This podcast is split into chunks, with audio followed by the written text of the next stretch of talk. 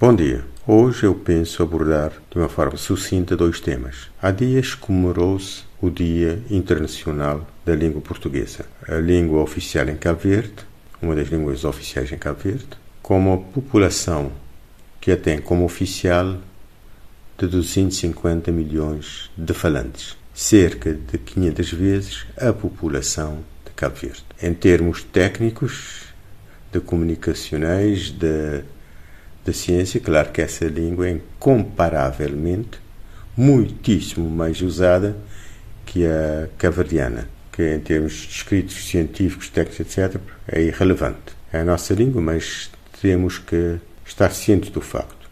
Cabo Verde não é nenhuma potência mundial e não se pode ter essa, diria, mania de grandeza, querendo fazer da língua cavardiana, escrita da língua cavardiana, uma barreira para aprendizagem do, do português. A adoção do Alopec vai é complicar a vida dos estudantes, dos adultos, porque vai criar um distanciamento entre a forma de escrever a língua portuguesa e a, e a forma de escrever a língua caverdiana.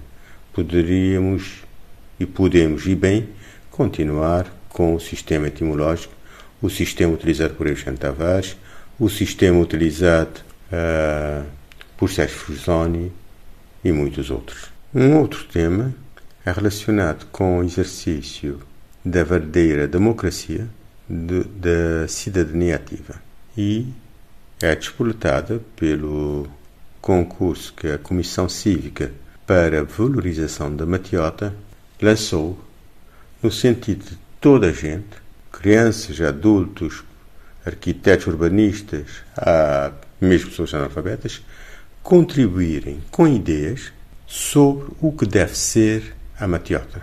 Vai-se fazer um projeto para recuperação, valorização da matiota e todos têm uma palavra a dizer. Eu, a minha experiência pessoal é que, por exemplo, as pessoas mais inteligentes que eu conheci em Cabo Verde, uma delas nem sabia ler a outra teria, se tanto, quarta classe.